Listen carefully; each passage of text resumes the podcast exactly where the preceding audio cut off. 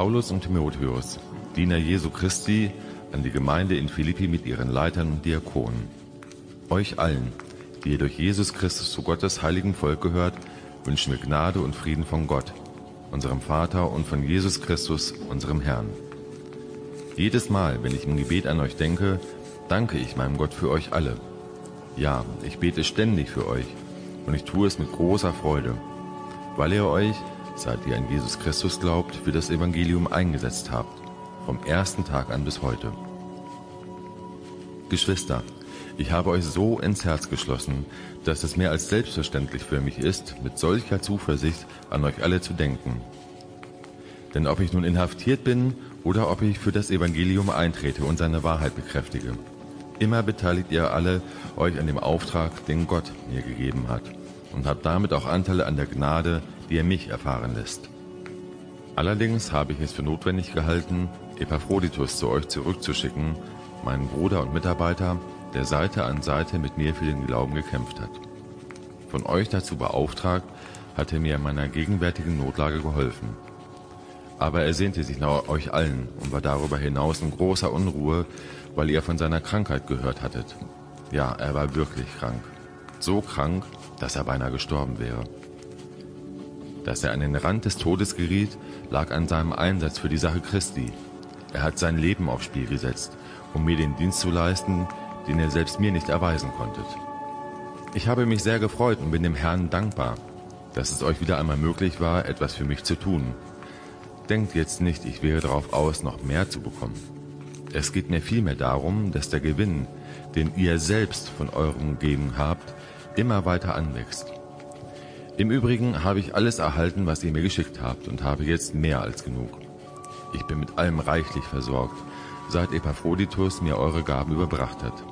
Sie ist wie ein Opfer, dessen Duft vom Altar zu Gott aufsteigt. Ein Opfer, das Gott willkommen ist und an dem er Freude hat. Und was eure eigenen Bedürfnisse angeht, so wird derselbe Gott, der für mich sorgt, auch euch durch Jesus Christus mit allem versorgen, was ihr braucht. Er, der unerschöpflich reich ist und dem alle Macht und Herrlichkeit gehört. Das waren Auszüge aus einem Brief, den Paulus an die Gemeinde in Philippi geschrieben hat.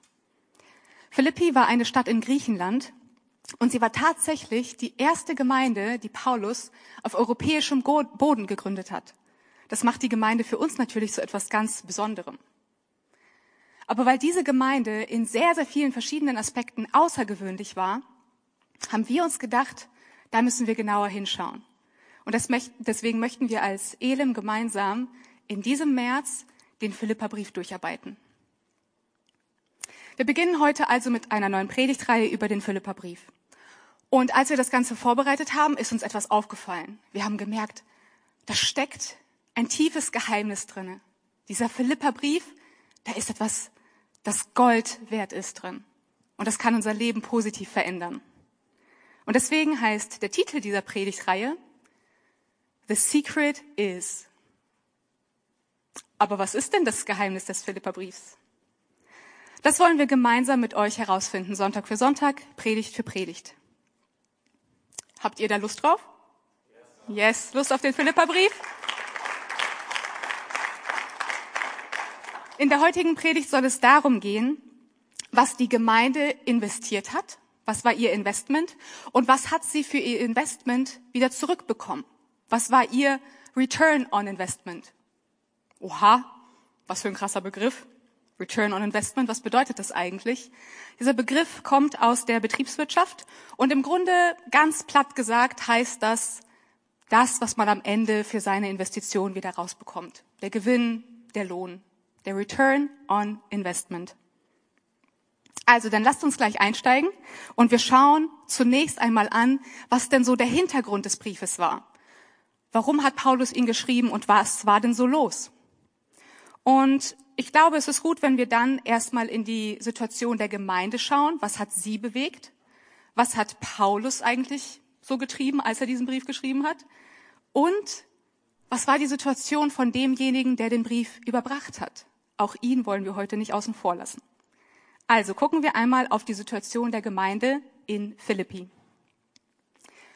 Philippi lag in Griechenland in der Region Makedonien und war tatsächlich zu der Zeit römisch besetzt.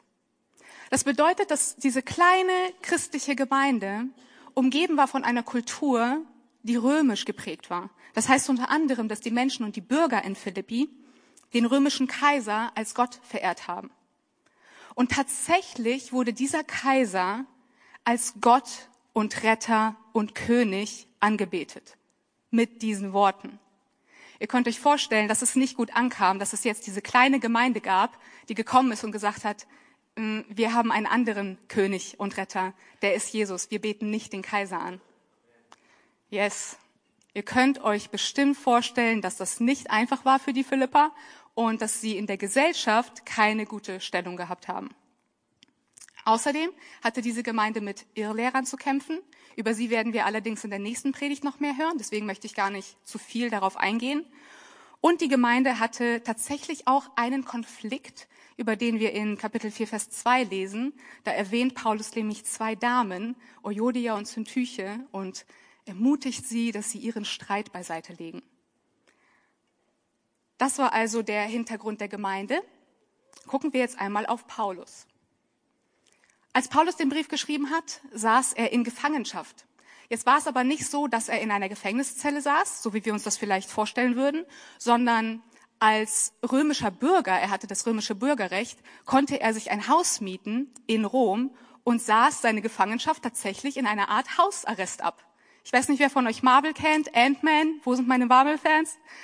Yes, ich habe euch gehört. Ant-Man war zu Hause mit einer Fußkette und konnte das Haus nicht verlassen. Wir können uns das bei Paulus so vorstellen, dass er keine Fußkette hatte, sondern einen römischen Soldaten an sich kleben hatte. Und tatsächlich werden wir auch darüber noch in einer späteren Predigt viel mehr erfahren, also ihr dürft gespannt sein. Weil Paulus eben in einer in einem Hausarrest saß, konnte er auch Menschen empfangen. Wir erfahren zum Beispiel, dass Timotheus auch mit ihm in Rom war. Und als die Gemeinde in Philippi also gehört hatte, dass Paulus in Gefangenschaft ist, haben sie alles in Bewegung gesetzt, wie so ein kleiner Ameisenhaufen, und haben angefangen, ein Crowdfunding ihn, für ihn zu investieren. Sie haben gesammelt und sie wollten ihm Geld schicken, um ihn zu unterstützen. Und tatsächlich macht das aus dieser Gemeinde etwas ganz Besonderes. Sie war nämlich die einzige Gemeinde, die Paulus finanziell unterstützt hat.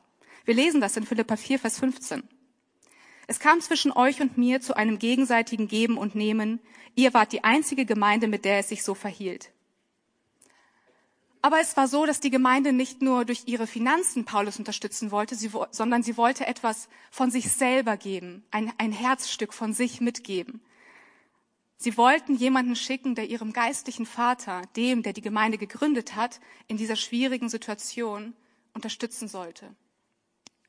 Und so hat Paulus also das Geldgeschenk empfangen, aber mit diesem Geldgeschenk auch einen ganz besonderen Mann, über den wir heute noch viel, viel mehr lesen werden. Und das ist die Situation, warum Paulus diesen Brief geschrieben hat.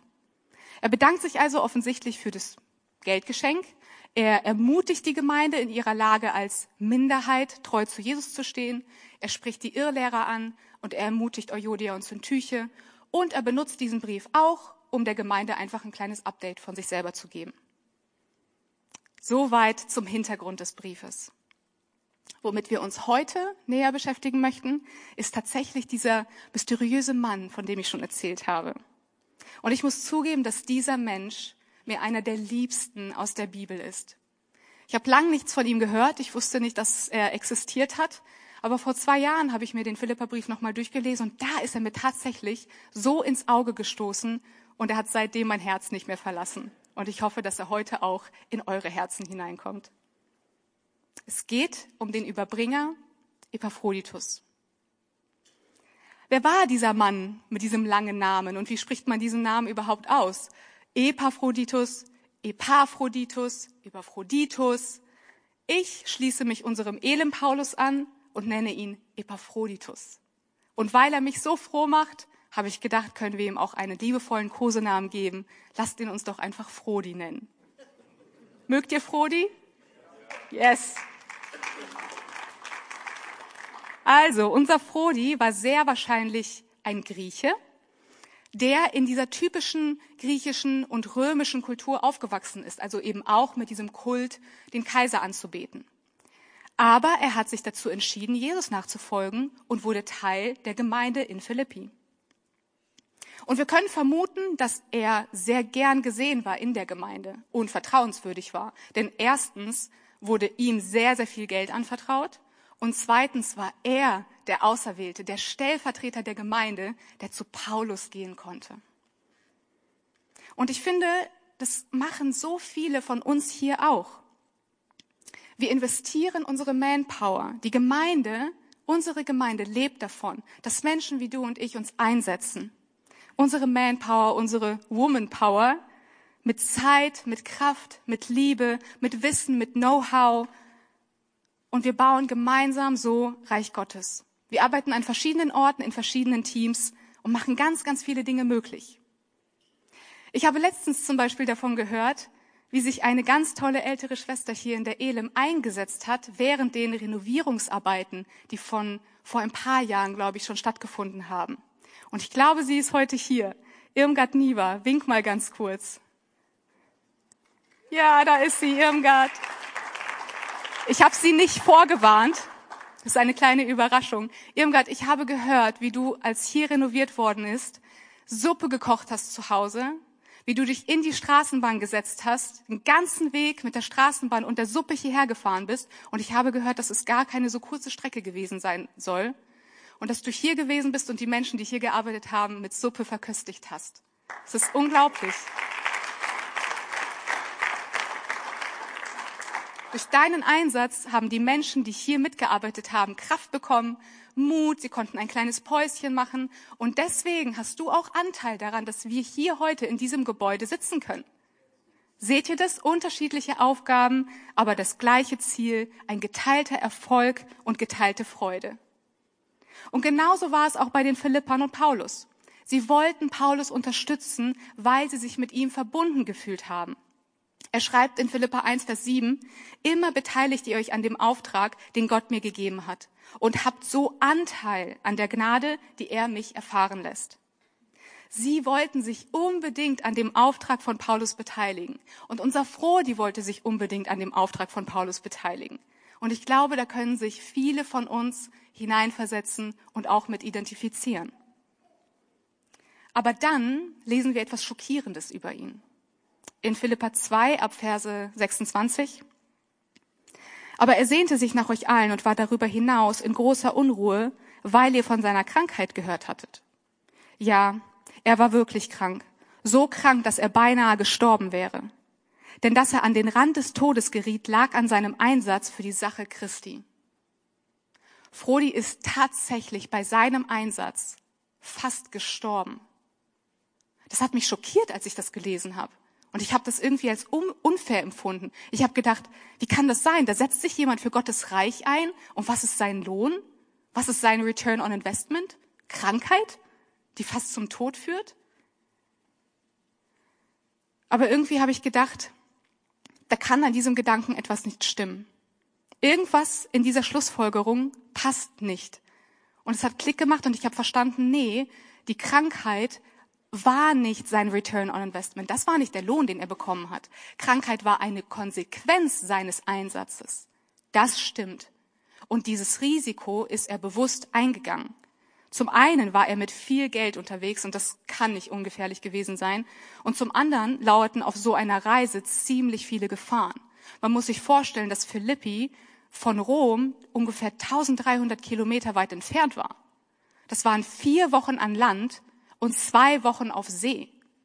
Sechs Wochen in eine Richtung unterwegs zu sein, mit viel Geld. Frodi wusste, dass das Gefahren hatte. Er hat sie abgewegt und er ist sie bewusst eingegangen, weil er sich einsetzen wollte und Anteil nehmen wollte. Sein Dienst durfte ihn etwas kosten.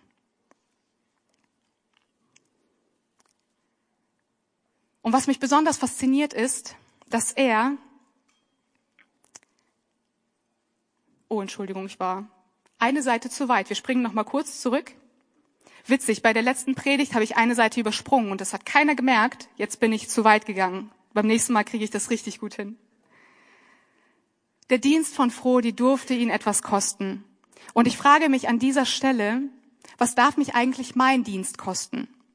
Was bin ich bereit zu investieren? Was bin ich bereit auch hinzunehmen als Konsequenz für meinen Dienst? Ich würde euch gerne ein anderes Beispiel erzählen von einem Mann, bei dem ich, an den ich bei dieser Frage denken musste. Er ist handwerklich sehr begabt und hat eigenhändig zwei Häuser gebaut, hat vielen anderen Menschen geholfen, Häuser zu bauen und selbstverständlich kam irgendwann auch die Anfrage, ob er nicht beim Bau eines Gemeindehauses helfen könnte.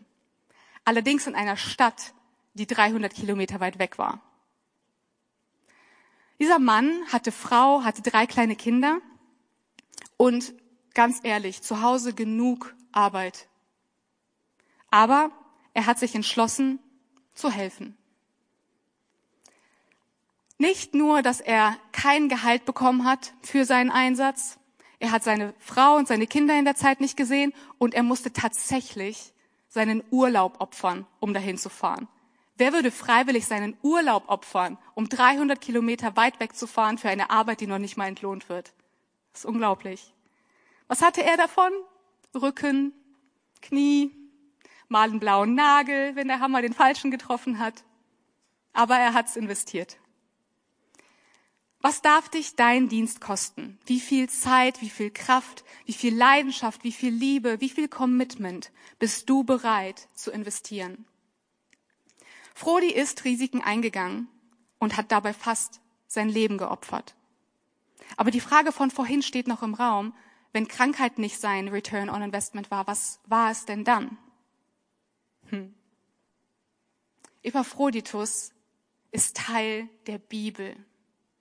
Seit 2000 Jahren lernen Generationen über Generationen seine Geschichte kennen. Und mit Sicherheit hat er selber seinen Enkeln davon erzählt, wie er sich aufgemacht hat mit dem Geld und sechs Wochen unterwegs war zu Paulus, der seine Gemeinde gegründet hat. Aber hätte Frodi sich im Traum vorstellen können, dass seine Reise so krasse Spuren in der Menschheitsgeschichte hinterlassen würde? Und dass der Paulus, zu dem er damals gereist ist, der Paulus der Bibel werden würde? Unser Paulus, von dem wir heute noch lernen und von dem wir lesen?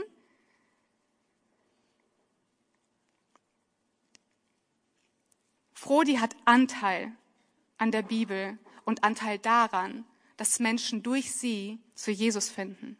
Das ist sein Return on Investment. Menschenleben. Und das, obwohl er noch nicht mal einen geistlichen Dienst getan hat. Was hat er gemacht? Er hat Geld überbracht. Und er war vor Ort einfach bei Paulus. Wir wissen nicht, ob er irgendwie noch was anderes gemacht hat. Und selbst wenn er einfach nur da gewesen wäre, das hätte vollkommen ausgereicht. Ja, seine Verantwortung sah anders aus als die von Paulus. Er hat nicht so gepredigt wie er, er hat nicht Gemeinden gegründet wie er, aber Frodi hat Gemeinde mitgebaut und hat dafür gesorgt, dass das Evangelium weiter verkündet werden kann. Wir wollen hier nicht in eine Art Dualismus fallen und anzufangen zu kategorisieren in geistlicher Dienst, nicht geistlicher Dienst. Es ist egal, wie unser Einsatz aussieht. Wir bauen Gottes Reich und wollen Gott durch alles, was wir machen, die Ehre geben. Yes, ob beim Kochen von Suppe, ob beim Moderieren, ob im Lobpreis an der Technik, ob als Kabelhelfer oder als strahlender Mensch im Welcome-Team oder im Gebäudedienst, ob mit Erwachsenen oder mit Kindern. Dein Einsatz ist Gold wert und gemeinsam hilft das, uns als Gemeinde Jesus zu verkünden.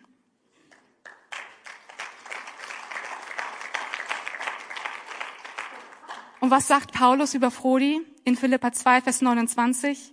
Heißt ihn als euren Bruder ganz herzlich willkommen. Menschen wie ihm könnt ihr nicht genug Achtung entgegenbringen. Und ich möchte das heute über Irmgard sagen. Heißt sie als Schwester ganz herzlich willkommen. Menschen wie ihr könnt ihr nicht genug Achtung entgegenbringen. Danke, Irmgard. Und wisst ihr, was richtig spannend ist? man weiß oft gar nicht, was am Ende, wie das alles zusammenkommt. Erinnert ihr euch noch an den Mann, der in eine fremde Stadt gefahren ist und ein Gemeindehaus gebaut hat, obwohl er nicht wirklich etwas davon hatte? Was er nicht wusste, ist, dass 20 Jahre später sein jüngster Sohn in eben dieser Gemeinde Jugendpastor werden würde und Gottes Wort verkünden würde, dass er jungen Menschen Jesus predigen würde. Er hat Anteil an dem Segen, der durch diese Gemeinde in die Stadt und zu den Menschen geflossen ist. Das ist sein Return on Investment. Übrigens ist dieser Mann mein Schwiegervater. Und der jüngste Sohn ist mein Mann Thomas. Ich liebe diese Geschichte. Wir sehen manchmal nicht die Früchte unseres Einsatzes und manchmal sehen wir sie. Aber diese eine Sache, das kann ich uns allen versprechen, dein Investment kommt nicht leer zurück. Es kann dich etwas kosten. Aber wenn du, wenn wir gemeinsam unsere Manpower investieren, ist unser Return on Investment, dass Menschen hier an diesem Ort in unserer Gemeinde, dass sie einen Gott erleben, der sie frei macht, dass sie Vergebung erfahren, heil werden, dass sie anfangen zu verstehen, was es bedeutet, angenommen zu sein, dass sie verändert werden, dass Ehen stabil werden. Menschen bekommen Hoffnung, weil sie Jesus finden. Das ist unser Return on Investment. Neben der Manpower, die die Gemeinde und auch Epaphroditus investiert haben, haben sie auch Geld gesammelt. Und wer die Predigt von letzter Woche gehört hat, weiß, dass es da natürlich auch um Finanzen ging. Und ähm, es war nicht geplant, dass es an dieser Stelle heute auch um Geld gehen würde. Aber ich habe gedacht, vielleicht will uns Gott dadurch auch tatsächlich etwas sagen. Und wer die Predigt von letzter Woche von Pastor Albert noch nicht gehört hat, den ermutige ich, das nachzuholen. Auf YouTube kann man das hören. Er hat so ein schönes Bild gezeichnet vom Bau des, der Stiftshütte über den Bau des Tempels in Jerusalem hin zum Bau unserer Elim hier vor Ort, warum wir das machen, warum wir investieren und das alles unter diesem Aspekt, dass Gott möchte, dass wir freiwillig geben und wie wichtig das ist und wie schief es laufen kann, wenn es eben erzwungen wird. Und wir sind tatsächlich auch in einer Phase, wo wir gerade eine freiwillige Sonderspende einreichen können von zwei Wochen. Also wir haben das letzte Woche angekündigt. Und wir können so als Gemeinde mitentscheiden, was wir in diesem Jahr alles finanzieren können. Und selbstverständlich möchten wir uns aber auch an der Situation in der Ukraine beteiligen. Und wir werden tatsächlich später noch von Pastor Albert davon hören, was wir konkret tun werden, wie die Schritte aussehen werden. Und heute soll es aber tatsächlich um einen etwas anderen Schwerpunkt gehen. Ich kann natürlich auch nicht die Predigt von letzter Woche einfach wiederholen. Aber wir wollen reinspringen in das Thema, so wie Dagobert Duck immer in seinen Geld-Safe-Pool reingesprungen ist. Seid ihr dabei? Also die Menschen in der Gemeinde von Philippi, sie wollten Anteil nehmen am Auftrag von Paulus und sie hatten sehr, sehr viel Freude daran, in ihn zu investieren. Im Grunde genommen haben sie ein Crowdfunding für ihn organisiert. Und für diejenigen, denen das vielleicht noch kein Begriff ist, beim Crowdfunding ist es so, dass Menschen ein bestimmtes Anliegen vorstellen und die Gesellschaft darum bitten, sich daran zu beteiligen, weil ihnen vielleicht selber die Mittel nicht fehlen. Und es könnte nicht aktueller sein.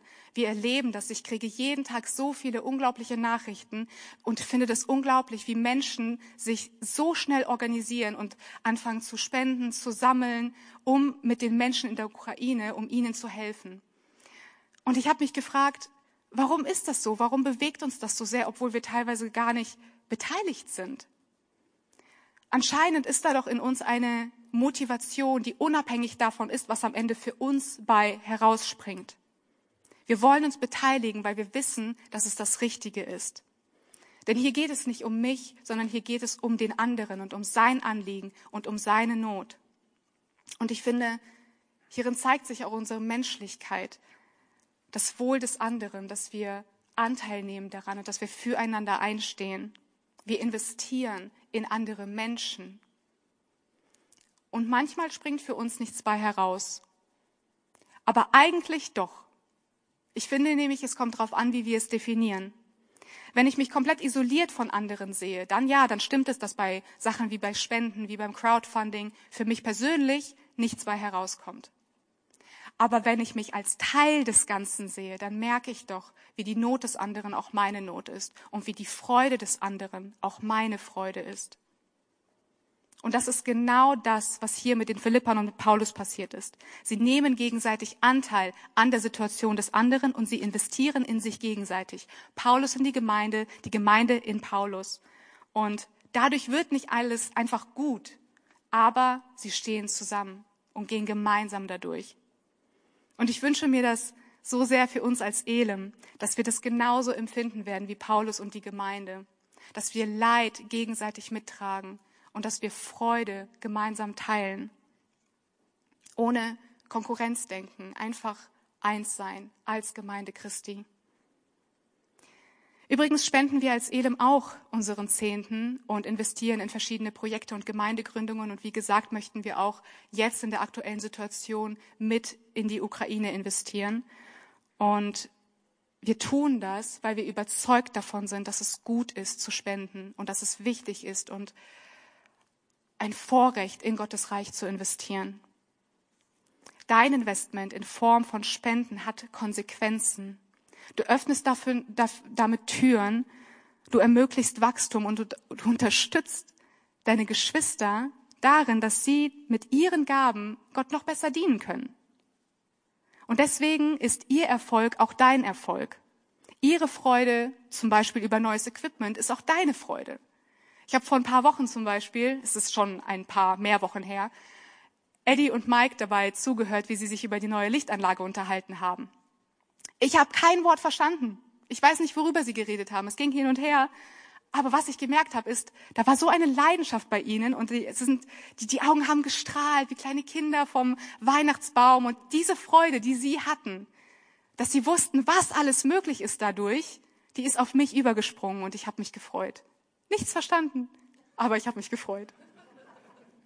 Und genau dieses Prinzip finden wir auch im Philipperbrief. Philippa 4, Vers 10, Paulus schreibt, ich habe mich sehr gefreut und bin dem Herrn dankbar, dass es euch wieder einmal möglich war, etwas für mich zu tun. Und weiter schreibt er in Vers 17, denkt jetzt nicht, ich wäre darauf aus, noch mehr zu bekommen. Es geht mir vielmehr darum, dass der Gewinn, den ihr selbst von eurem Geben habt, immer weiter anwächst. Und noch einen Vers weiter schreibt er, eure Gabe ist wie ein Opfer, dessen Duft vom Altar zu Gott aufsteigt. Ein Opfer, das Gott willkommen ist und an dem er Freude hat. Jeder Beteiligte hatte Freude durch dieses freiwillige Geschenk. Paulus, die Gemeinde und auch Gott. Denn das ist das, was wir erreichen wollen. Wir wollen Menschen eine Ewigkeit schenken. Das, was wir hier tun, Sonntag um Sonntag, in unseren Teams, durch unsere Live-Groups, durch unsere Spenden, das alles zielt darauf hin, dass Menschen die Botschaft von Jesus hören. Alles, was wir kaufen, zielt darauf ab, diese Botschaft noch schöner, noch besser, noch schneller nach außen zu tragen.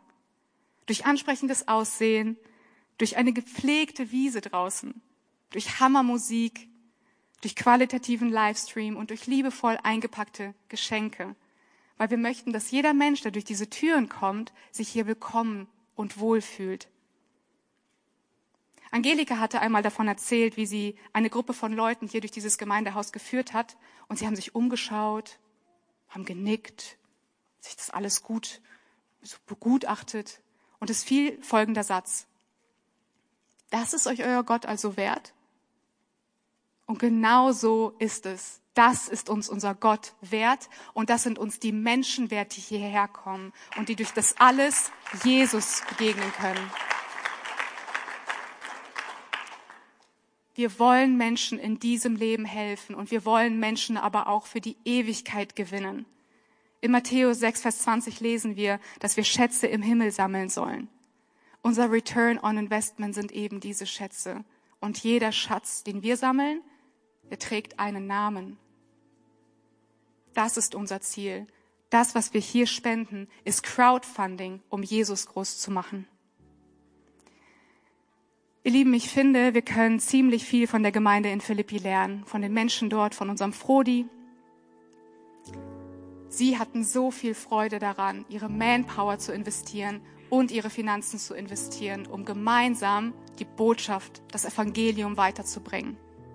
Ihr Einsatz hat Spuren hinterlassen Und ihr Einsatz hat immer noch Auswirkungen auf uns heute. Lass uns als Elim von ihnen lernen und auch unsere Manpower und unsere Finanzen investieren, um Menschen für Jesus zu erreichen. Hier in der Elim, in Hannover, in unserer Umgebung und zwar für die Ewigkeit. Dein Investment macht einen dicken Unterschied. Und das Geheimnis des Philipperbriefes? Ich habe es heute ein paar Mal erwähnt.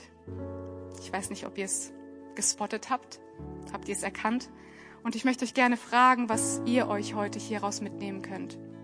Was ist ein Geheimnis, das du vielleicht heute gesehen hast und was jetzt Teil deines Lebens sein könnte? Ein Geheimnis, das du entdecken darfst, jeden Tag neu.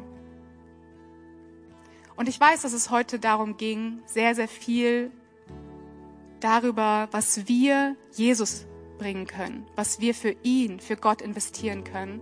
Aber wir dürfen nicht vergessen, was das Wichtigste ist. Das ist noch wichtiger als das, was wir bringen können. Es geht darum, was Jesus für uns getan hat, was er investiert hat. Er hat sein Leben gelassen für uns, damit wir frei werden können. Frei von Schuld, frei von Scham, frei von Angst, frei von Hoffnungslosigkeit, frei für ein Leben in Fülle mit ihm. Und wenn du diese Freiheit noch nicht kennst, dann möchte ich dir heute eine Gelegenheit geben, diese Freiheit zu erleben. Und ich bitte uns, dass wir für diesen Moment unsere Augen schließen. Jesus sieht dich dort, wo du bist und er kennt dein Herz. Er weiß ganz genau, was dich bewegt. Er weiß, was dich froh macht, aber er weiß auch, was dich niederdrückt. Und er möchte in dein Herz hinein. Er möchte dir diese Last abnehmen. Das, was dich niederdrückt. Und was er macht, ist, er streckt seine Hand entgegen. Und er wünscht sich so sehr, dass du diese Hand greifst.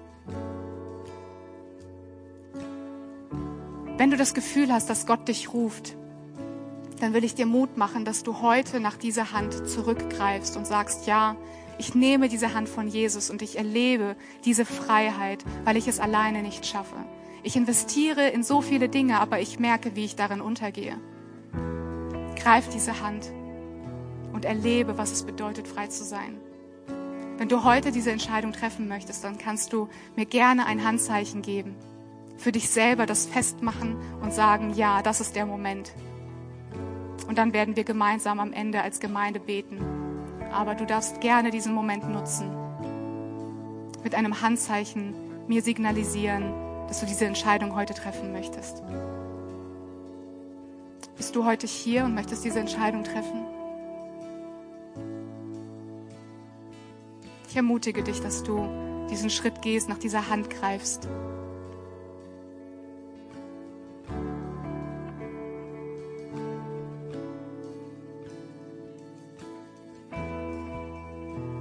Vielleicht hast du aber auch noch Fragen und bist dir noch nicht ganz sicher, was es alles auf sich hat hier mit diesem Jesus. Du kannst gerne natürlich nach der Predigt auf mich zukommen und wir reden darüber. Ich würde gerne für uns als Gemeinde beten. Jesus, wir lieben dich. Du bist so ein unglaublicher Gott und wir danken dir dafür, dass du für uns gestorben bist und dass wir durch dich ein Leben haben, was uns Freiheit schenkt. Dass wir nicht getrieben sind, sondern dass wir einfach erfahren dürfen, was es bedeutet, von dir geliebt zu sein, angenommen zu sein, Schuld nicht mit sich tragen zu müssen. Und du siehst, wie viele auch aus dieser Gemeinde sich investieren mit ihrer Kraft, mit ihrem Geld und dein Reich bauen wollen, Herr. Und ich danke dir für die Menschen, die das tun und ich bete darum, dass du all die Mitarbeiter, die sich investieren an so vielen verschiedenen Stellen, dass du sie segnest und dass du ihnen zeigst, was der Lohn ist, den sie dafür bekommen, dass das, was sie bringen, was sie für dich investieren, was sie dir opfern, dass das Menschen rettet. Ich bete für Kraft, dass wir neu ermutigt werden, uns für dich zu investieren. Mit unserem Einsatz, mit unserer Manpower um mit unserem Geld, dass du uns führst und leitest und uns nächste Schritte zeigst. Du bist ein großartiger Gott und ich danke dir dafür, dass wir hier in dieser Gemeinde, in der Elim, ein Zuhause finden können, wo wir gemeinsam dich anbeten können. Amen.